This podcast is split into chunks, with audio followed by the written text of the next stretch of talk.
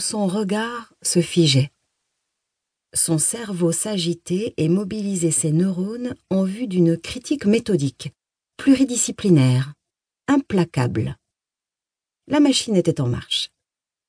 Et quand, ça n'allait pas tarder, il se mettrait à réfléchir à voix haute, je n'aurais pas besoin d'être d'accord avec lui, ni même de comprendre ce qu'il raconterait, pour le trouver terriblement sexy.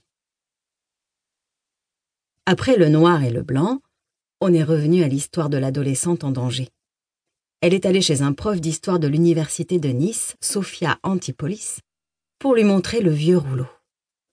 En déroulant le papier, ils ont découvert un texte que l'adolescente a lu et que le professeur a traduit du grec ancien. Ce parchemin authentique du 5e siècle avant JC était la preuve de la véracité de la légende des Oxybiens. On ne peut pas rester sans rien faire, a dit Marc. Ses paupières ne clignaient plus. C'est de l'argent public, tout ça. Il avait les yeux collés à l'écran. C'était plus fort que lui, comme en voiture quand on voit un chien écrasé. On doit écrire à RFT. Je n'avais pas vraiment envie que Marc écrive à RFT, parce que je connaissais Marc, et je savais que la lettre, c'est moi qui allais devoir l'écrire. Depuis le canapé, il s'est retourné. T'es occupé là? Tu fais quoi? Je lis des blogs. Il y a un dessin super drôle sur celui de le problème, c'est que si c'est moi qui écris, je me connais, je vais m'énerver. T'as raison. Mieux vaut ne rien faire. Et ça changerait quoi? Parce que toi, tu trouves ça acceptable. Je n'étais pas sûre de savoir de quoi il parlait, mais il valait mieux que je ne trouve pas ça acceptable non plus. Évidemment, j'ai dit. Mais c'est juste un feuilleton. Juste un feuilleton, ça pourrait être mieux joué, c'est sûr. C'est cousu de fil blanc. D'accord.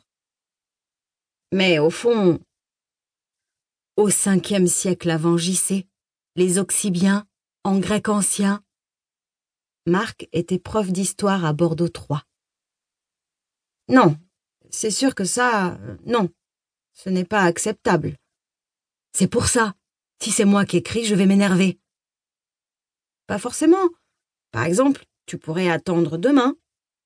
Tandis que toi, tu sais rester calme et subtil, tu vas trouver les mots qu'il faut pour les culpabiliser sans les braquer, et bien leur faire sentir qu'ils devraient avoir honte. Tu me surestimes peut-être un peu? Tu me connais, bibounette. Je ferai jamais aussi bien que toi. Bordeaux, le 4 septembre. Madame, monsieur, Suite à la grève des journalistes de France 2, j'ai vu ce soir sur votre chaîne un épisode du feuilleton intitulé La vie la vraie. Sachez que je regarde la télévision avec un sens de la sélection. La nièce de mon compagnon, qui a 7 ans et qui vit avec nous, n'a d'ailleurs pas le droit de la regarder, sauf les informations ou un programme qui peut représenter un intérêt pédagogique et dont nous discutons ensemble. T'es sûr que je parle juste en mon nom? On peut signer à deux. C'est plus logique, c'est ta lettre. Si je dis que je suis prof d'histoire, ils vont penser que je suis pas représentatif, alors que toi, c'est bon. Je vous écris car dans l'épisode de ce soir, on a vu un professeur d'histoire déchiffrer ce qui a été présenté comme un parchemin en grec ancien datant du 5e siècle avant notre ère, retrouvé à Nice, et prétendument vestige du peuple oxybien.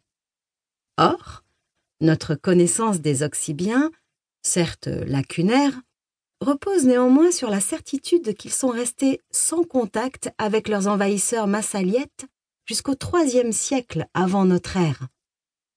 Même en admettant qu'il eût été au final falsifié, comment croire qu'un prof d'histoire puisse tenir pour authentique, ne serait-ce qu'une seconde, ce document écrit en grec ancien et non en patois gaulois? Tu tiens vraiment à il eût été? On va même en remettre une couche, tu notes? Et je ne parle pas du cœur même de votre émission, faite d'histoires formatées pour plaire à tout le monde, de solutions simplistes à des problèmes de société édulcorés et de romances empruntées sans vergogne, mais affadies, à notre patrimoine littéraire. Quant aux métaphores, références et autres niveaux de lecture, l'actuelle doctorante et future professeure de français que je suis n'a même pas essayé de les chercher. En espérant d'autres temps où la télévision remplirait son rôle, bien cordialement, Sophie le chat. J'ai levé la tête de l'ordi. Tu vois que tu aurais pu l'écrire toi-même, il n'y a pas un mot qui est de moi. Ah, et le Sénégal, on a complètement oublié. Quoi, le Sénégal? Bah oui, le Sénégal. J'ai remis ma main sur le clavier. Tu me dictes? PS. Je m'interroge sur le décalage horaire dont souffrent les amis du jeune couple dans l'épisode. Le Sénégal étant situé sur le même fuseau horaire que la France, leur vol charter a dû être bien long et compliqué. J'ai enlevé le ruban autocollant, fermé l'enveloppe, collé le timbre et recopié l'adresse depuis le site de RFT. Marc a pris la lettre et l'a posée sur le vieux guéridon près de l'entrée pour que je pense à la poster dès le lendemain. Avec un air de devoir accompli, il est retourné voir Annie au salon et l'a prise dans ses bras. Gros bisous, on se brosse les dents, on file au lit. Il n'a jamais reparlé de la lettre, ni de la vie la vraie. 2. Le facteur est passé à 10h16. Trois minutes plus tard que d'habitude. Le courrier est tombé sur le plancher au rez-de-chaussée et mon cœur s'est un peu accéléré. J'ai écarté mes mains du clavier, j'ai levé les yeux vers la fenêtre et j'ai regardé le rosier du jardin, mais sans vraiment le voir. Juste un mauvais moment à passer. À part le courrier, j'aimais ma routine du matin. Marc partait à la fac vers 8h45. Il prenait Annie avec lui pour la déposer à l'école. La maison était toute calme. Je me refaisais du thé et j'écoutais la radio jusqu'après les infos de 9 heures. C'était un peu triché sur l'horaire que je m'étais imposé. Du lundi au vendredi, je devais être à 9 heures au bureau devant ma thèse. Mais j'arrivais généralement à éteindre la radio juste au jingle après le flash info pour être sûr de ne pas être tenté d'écouter l'émission d'après. Faire le lit, ranger quelques habits qui traînaient, en quelques gestes, je transformais la chambre en bureau. Faute de place, nous avions installé deux petits bureaux au pied du lit, un pour Marc, un pour moi. J'avais de la chance, j'avais celui qui donnait sur la fenêtre. Il arrivait souvent que nous travaillions dans la même pièce. Pas très confortable, j'avais l'impression que Marc lisait par-dessus mon épaule. Au moins, on se contrôlait l'un l'autre, pas question de rêvasser, c'était l'avantage. Tous les matins, à 9h10, le lit devait être fait, les volets ouverts et la chambre devenait bureau. Une fois à ma place, le plus dur était de ne pas vérifier mes mails. Je n'en recevais pas beaucoup et jamais aucun qui soit urgent, mais l'envie de me connecter à ma boîte était parfois trop forte. Le danger, surtout, avec les mails, c'est que ça implique d'aller sur Internet.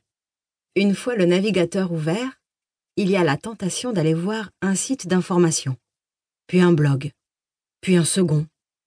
J'atterrissais sur Facebook, et là, c'était foutu. J'avais assez de retard dans ma thèse pour savoir que si je commençais comme ça, ma matinée était perdue.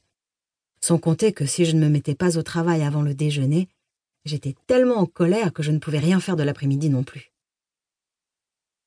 De l'eau chaude dans la théière, direct au bureau à 9h07 et sans vérifier mes mails. Si je franchissais le cap, j'étais sur des rails pour la journée.